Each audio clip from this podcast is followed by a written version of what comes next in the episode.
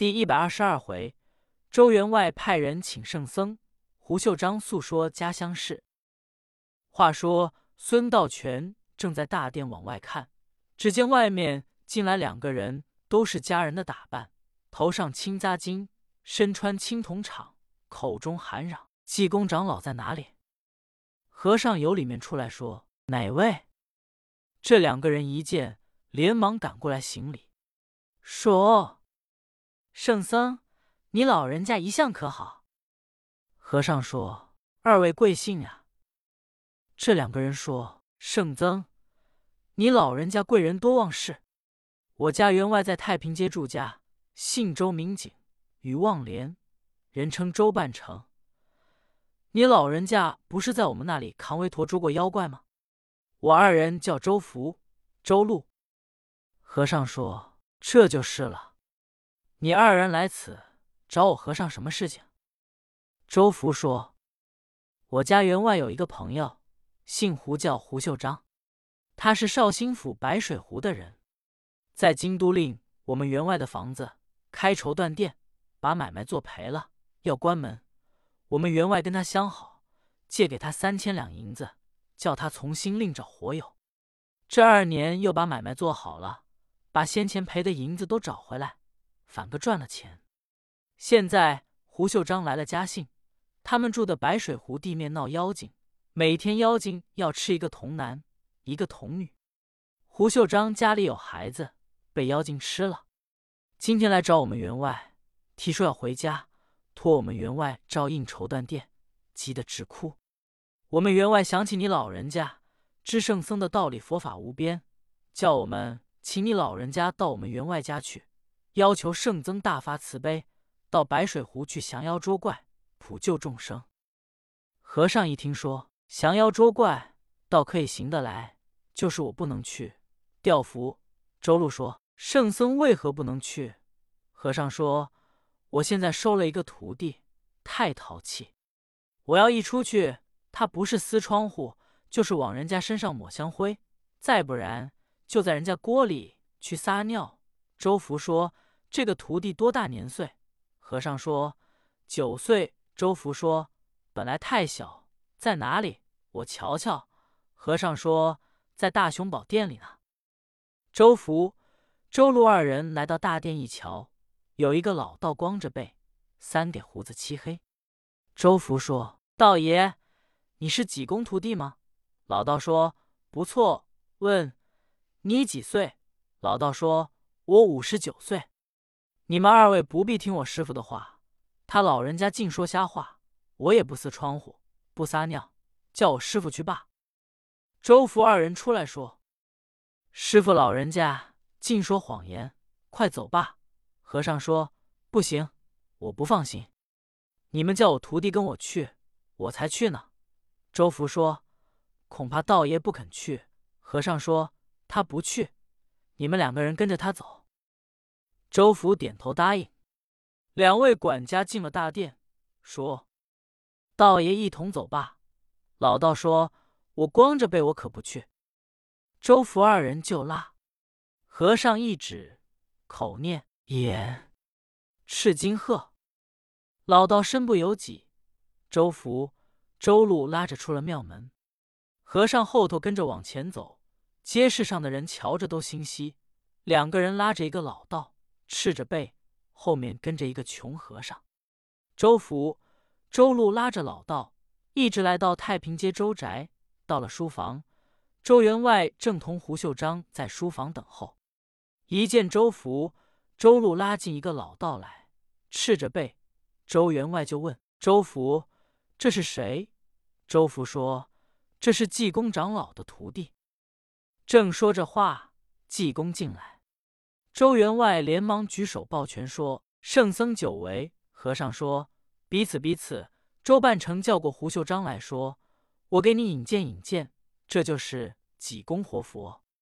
这是我的挚友胡秀章。”和尚瞧了一瞧，见这位胡秀章是文生打扮，穿蓝翠褂，三十开外的年岁，倒是儒儒雅雅。胡秀章过来给和尚行礼，说。久仰圣僧大名，今幸得会，真乃三生有幸。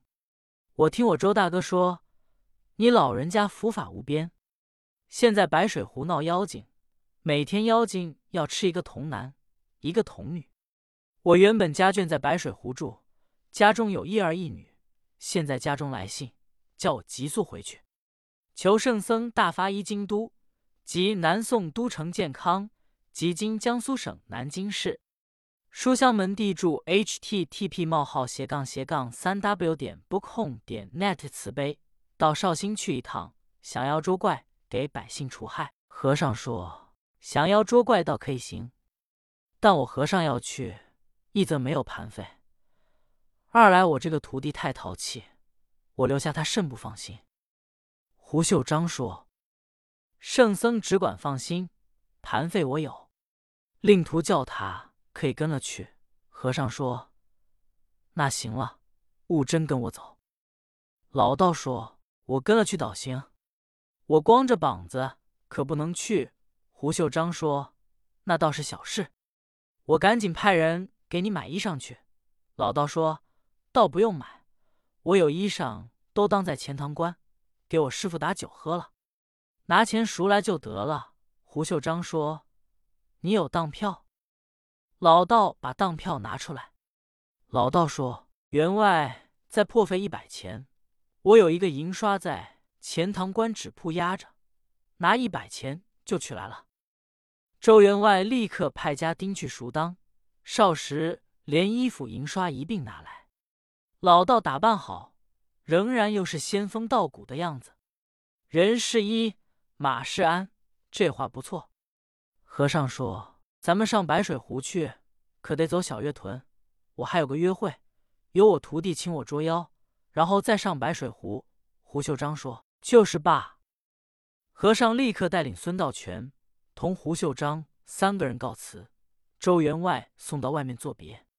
和尚带领两个人顺大路往前行走。这天来到小月屯马进门首，和尚一叫门，里面马进正同雷鸣。陈亮谈话，提说济公随后就到。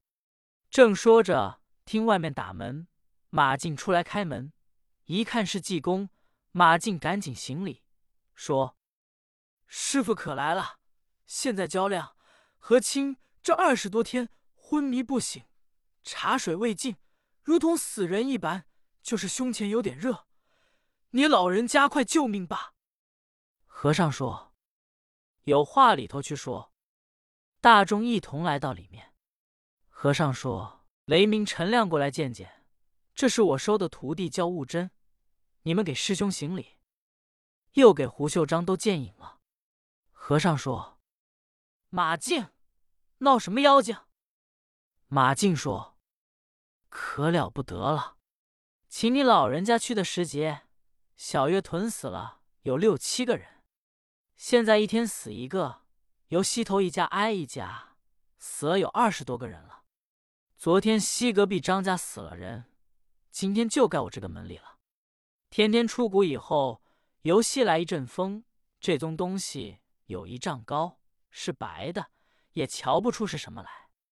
此怪一来就嚷，凄凄滔滔，冲水门口一笑，必定死人。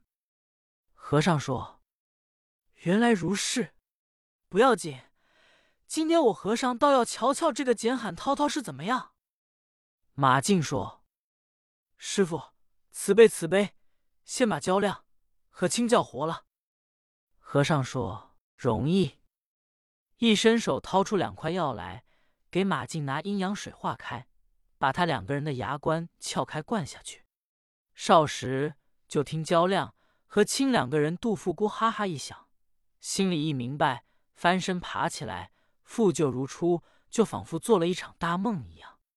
马静说：“二位贤弟被妖精喷了，躺在地下，人事不知二十余日。今天多亏济公活佛前来给你二人仙丹妙药吃了才好。